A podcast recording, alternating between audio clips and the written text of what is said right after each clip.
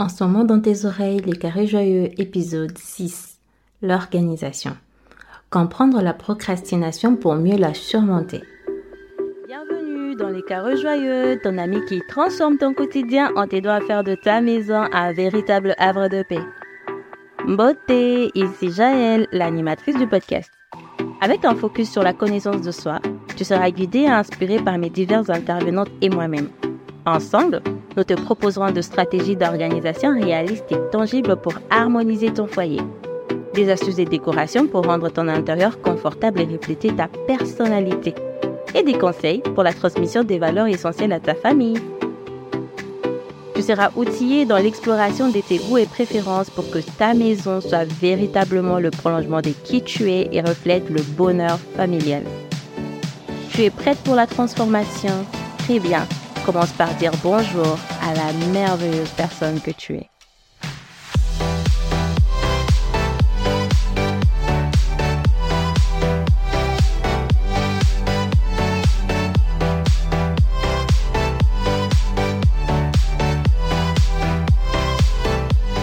L'action du jour est acte.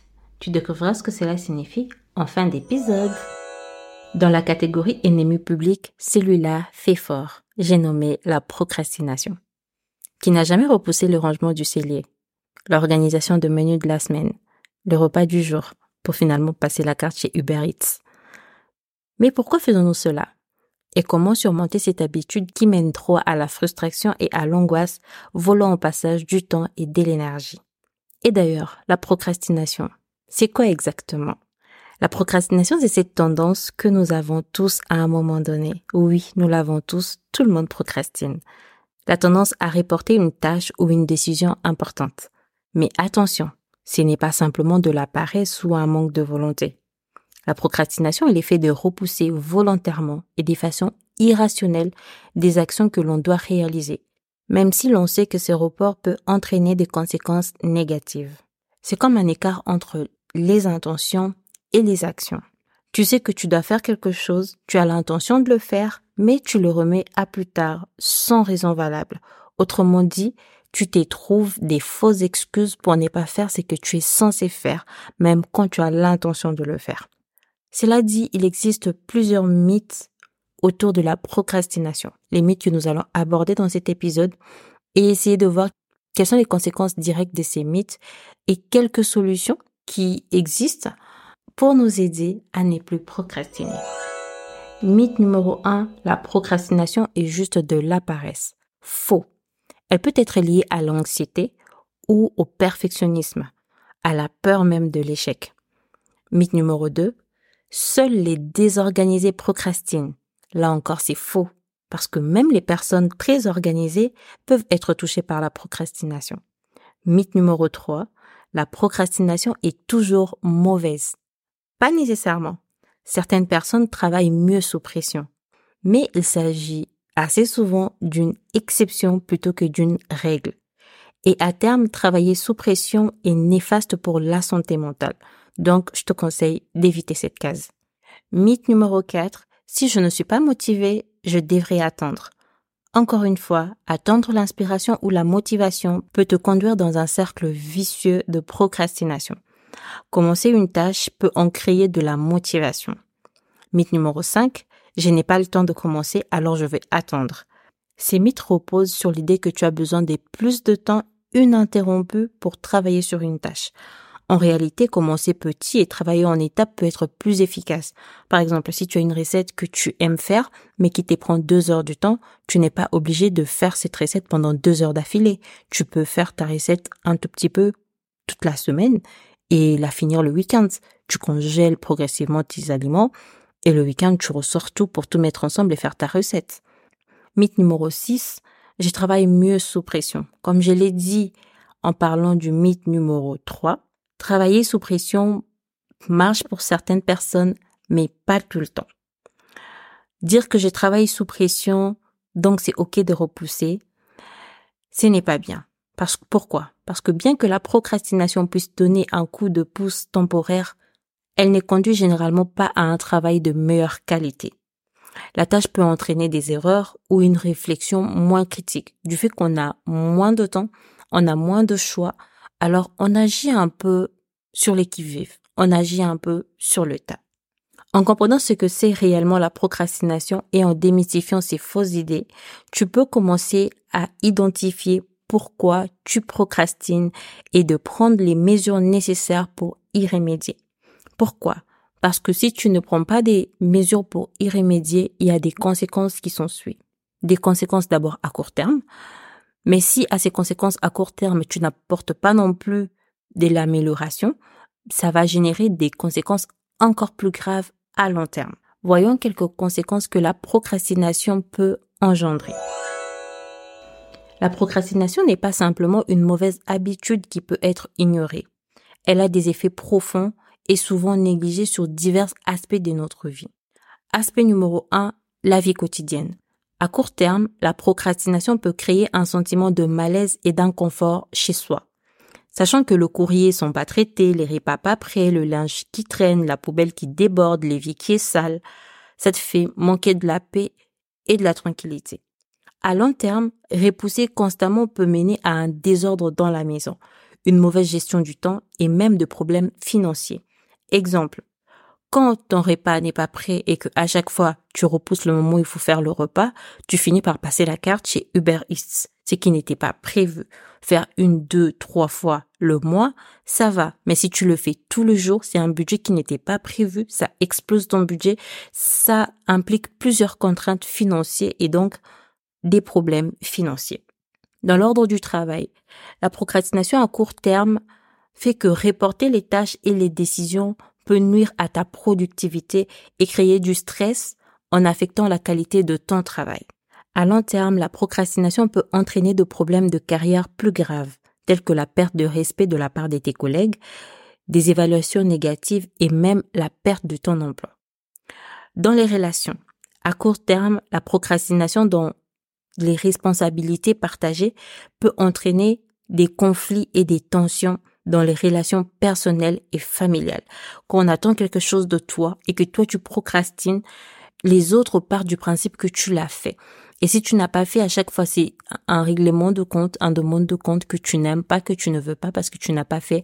Et ça crée des frictions dans les relations, ça, ça engendre de problèmes. À long terme, si ces problèmes persistent, la procrastination peut éroder la confiance et les respects dans les relations, menant à des problèmes relationnels durables. Quand tu es tout le temps en retard, tu as tout le temps du retard sur ce qui t'est demandé, sur ce qui t'est confié, les gens auront du mal à te faire confiance et ça peut traîner des problèmes derrière d'estime de soi parce que tu les gens n'étaient n'étaient considèrent pas dignes de confiance alors tu estimes que les gens n'étaient ne te font pas confiance, tu estimes que tu n'es pas digne de confiance et ça crée beaucoup de problèmes. Il y a aussi un revers du côté de la santé mentale. À court terme, la procrastination peut augmenter les niveaux de stress et d'anxiété, contribuant à une sensation générale de malaise. À long terme, la procrastination chronique peut contribuer à des problèmes de santé mentale plus graves, tels que la dépression, en particulier si elle est liée à des sentiments d'échec et d'insuffisance et perte d'estime de soi. Parce que quand tu procrastines beaucoup, au bout d'un moment, tu ne vas même plus te demander pourquoi tu procrastines. Tu vas juste considérer que tu ne fais pas les choses parce que tu n'es pas capable de le faire. Tu vas remettre en, en question ta valeur, ta personne. Tu vas recentrer ta valeur sur les résultats que tu es censé apporter et puisque tu n'apportes pas ces résultats-là à cause de la procrastination, tu vas estimer que tu ne vaux rien. À présent, parlons de quelques solutions, entre guillemets, de stratégies éprouvées pour surmonter la procrastination. D'entrée de jeu, je veux que tu saches que la lutte contre la procrastination n'est pas une tâche facile, mais il existe des méthodes et des techniques éprouvées qui peuvent t'aider. Voici quelques-unes de plus efficaces on a la méthode Pomodoro. Le principe de cette méthode consiste à diviser ce que tu as à faire en intervalle, en intervalle de temps, généralement de 25 minutes, séparés par de courtes pauses. Cela crée un rythme de travail et des repos qui, qui peut augmenter la productivité. Pour utiliser la méthode Pomodoro, utilise un minuteur pour travailler pendant 25 minutes, puis fais une pause de 5 minutes répète et après quatre cycles de 25-5 minutes, prends une pause beaucoup plus longue. Tu peux faire ça, par exemple, si tu procrastines pour plier ton linge, tu peux mettre un minuteur, tu te dis pendant 25 minutes d'affilée sans t'arrêter, sans aller sur le téléphone, sans parler à X ou à Y pendant 25 minutes non-stop. Tu ne fais que plier le linge. Ensuite, tu prends 5 minutes, tu fais quelque chose que tu veux, tu bois de l'eau, tu bois du jus, tu te rafraîchis, tu prends un encas, tu reviens ensuite 25 minutes, tu continues à plier ton linge jusqu'à ce que tu aies épuisé tes 25 minutes. Ça te permet d'être concentré, focus sur la tâche et de vraiment être active.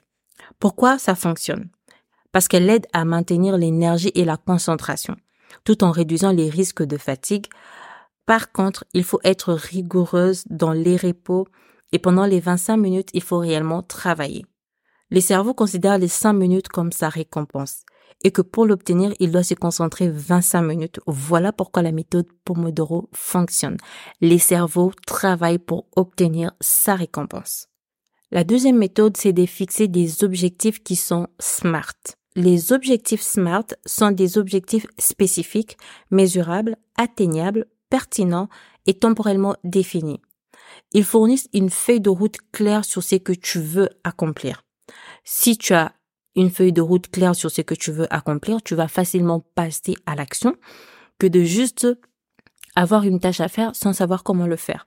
Entre une personne qui te dit fais-moi un cake, entre personne qui te dit tiens la recette, tiens les ingrédients, tiens les ustensiles pour me faire un cake, ça sera plus facile de faire le cake dans le second cas que dans le premier cas. Pourquoi? Parce que dans le premier cas, il faudrait que tu cherches les ingrédients, il faudrait que tu cherches les ustensiles, il faudrait que tu trouves la recette. Peut-être même tu ne sauras pas par où commencer. Mais dans les deuxième cas, tu as déjà tout à disposition, alors ça te facilite le passage à l'action. Les objectifs SMART te permettent de disséquer chaque étape et de pouvoir mesurer l'évolution de chaque étape. Comment ça fonctionne? Ça te permet de définir tes objectifs en suivant ces critères pour t'assurer qu'ils sont réalistes réalisable parce qu'il y a des objectifs qui ne sont ni réalistes ni réalisables. Et ça fait que tu puisses procrastiner à l'infini parce que tout simplement, c'est inhumain. Cela t'évite de te sentir submergé et te donne des étapes claires à suivre. La méthode 3, c'est d'établir des routines quotidiennes. On en a déjà parlé de routines. Créer une routine quotidienne peut t'aider à établir des habitudes de travail saines. Comment ça fonctionne? Ça passe par planifier ta journée en incluant du temps pour chaque tâche, des pauses et même pour des loisirs. Et pourquoi cela fonctionne? C'est qu'il y a de la régularité et de la prévisibilité de la routine qui peut réduire la procrastination en rendant, en rendant le tâche habituelle. La répétition est la mère de la science. Plus tu le fais, plus ça devient naturel pour toi. Plus ça devient naturel pour toi, plus tu es à l'aise à le faire et tu commences à le faire sans même te demander s'il faut le faire ou pas. En quatre, il y a de la responsabilisation. La responsabilisation a pour principe d'avoir quelqu'un qui te tient responsable. Cela peut augmenter ton engagement envers tes tâches et tes objectifs. Comme je t'ai dit, comme conséquence, la procrastination, ça dégrade les relations. Maintenant, s'il y a une personne qui te tient responsable de ce que tu fais, la personne te demande des comptes, tu ne voudras pas perdre la confiance de cette personne-là. Alors tu vas t'engager et t'impliquer à faire ce que tu as à faire. Pourquoi? Parce que tu sais que la personne va te demander des comptes et comme tu ne veux pas perdre la confiance de cette personne, tu vas t'engager et t'impliquer à faire ce que tu as à faire. Tu peux trouver un ami ou ça peut être un membre de ta famille, ton mari, un collègue au travail ou même tes enfants qui vont régulièrement prendre de tes nouvelles, vérifier si tu as fait telle ou telle autre chose et toi, ça va t'encourager, ça va être un boost, une motivation pour que tu puisses avancer dans ce que tu as à faire. Pourquoi ça fonctionne? Parce que savoir que quelqu'un d'autre attend de toi, attend que tu rendes de compte peut être un puissant motivateur. Et même tu peux utiliser des trackers comme on a vu la semaine dernière. En dernier, il faut éliminer les distractions. Le principe est de réduire ou d'éliminer les distractions. Ces principes peuvent te permettre de te concentrer sur la tâche que tu as à accomplir. Comment ça se passe? Tu dois désactiver toutes les notifications, créer un espace de travail dédié et établir des règles pour l'utilisation de médias sociaux pendant le temps de travail. Moi, par exemple, je sais, et je vais encore donner l'exemple du lunch parce que c'est un fil à retordre pour moi, Le linge, avant, je fonctionnais d'une autre manière. Je ramenais tout mon linge sur mon canapé dans le salon. Je mettais des vidéos de motivation YouTube à la télé et comme ça, j'ai plié mon linge en même temps que je suivais ces vidéos motivation là. Mais au bout d'un moment, ça ne marchait pas parce que j'étais distraite par une publicité, j'étais distraite par ce que la personne était en train de dire, alors je n'étais pas focus sur ce que j'étais en train de faire. Maintenant, j'ai changé. Le berceau de mon fils sert de centre de tri de tous les vêtements. Ce que j'ai fait, c'est que je suis debout devant le berceau de mon fils et je mets un chrono sur mon téléphone en écoutant soit une musique que j'aime bien mais qui est bien rythmée, soit une prédication, soit un podcast. Et pendant 25 minutes, je, ne fais rien d'autre que plier le linge. Parfois, je n'utilise même pas la méthode Pomodoro. Parfois, je me dis, je me donne une heure. Peu importe ce qui va se passer, au bout d'une heure, je dois avoir fini ce linge. Et assez souvent, avant même que une heure se soit écoulée, je termine tout le linge. Pourquoi ça fonctionne? Parce qu'en minimisant les distractions, on devient libre de se concentrer pleinement sur la tâche. La procrastination est un combat quotidien pour nombre d'entre nous. Mais avec une compréhension claire et les outils adéquats, tu peux reprendre le contrôle de ton temps et de ta vie. N'attends pas une minute de plus pour commencer à faire des changements positifs. À présent, il est temps pour moi de te révéler l'action du jour annoncée en début d'épisode. Acte. Ce qui signifie agir consciemment, tout de suite et efficacement. C'est en agissant consciemment, tout de suite et efficacement que tu peux vraiment faire une différence dans ton quotidien. Ne laisse pas la procrastination voler ton épanouissement, ta joie et ton confort. Tu mérites une vie pleine de succès et de satisfaction alors commence de maintenant. Souviens-toi, hier est passé, demain est incertain. Les moments que tu détiens réellement et dont tu es maîtresse, c'est aujourd'hui. Fais ce que tu as à faire car tu ne sais vraiment pas ce qui va se passer demain. N'hypothèque pas ta tranquillité d'esprit pour une joie de courte durée. Sois active et vis ta meilleure vie aujourd'hui. Prochainement, dans les carrés joyeux, nous parlerons de comment anticiper tes dépenses et trouver des solutions avec un rétro-planning. N'oublie pas, l'objectif de ces podcasts est de t'aider à définir tes propres règles et à les mettre en pratique. Pas des modèles tout faits, pas des solutions toutes prêtes, mais des idées et des conseils pour t'aider à trouver ta propre voie, ce qui marche pour toi. Dans cet esprit de réalisme et d'action, chaque geste, chaque changement, chaque pas que tu feras sera une avancée considérable dans ta quête. Pour te faciliter le passage à l'action, tu trouveras toutes les ressources mentionnées dans les notes d'épisode. Si tu es inscrite à la newsletter, tu as déjà reçu ce ressource et tu peux le retrouver dans tes mails. Je suis curieuse. Qu'as-tu pensé de cet épisode? L'épisode t'est utile Tu peux participer à la croissance du podcast en laissant un avis ou en mettant 5 étoiles sur ta plateforme d'écoute. Rejoins la communauté active et engagée par mail pour recevoir automatiquement les ressources nécessaires aux épisodes, recevoir du contenu exclusif pour booster ta transformation et ton engagement. À très bientôt. Bye.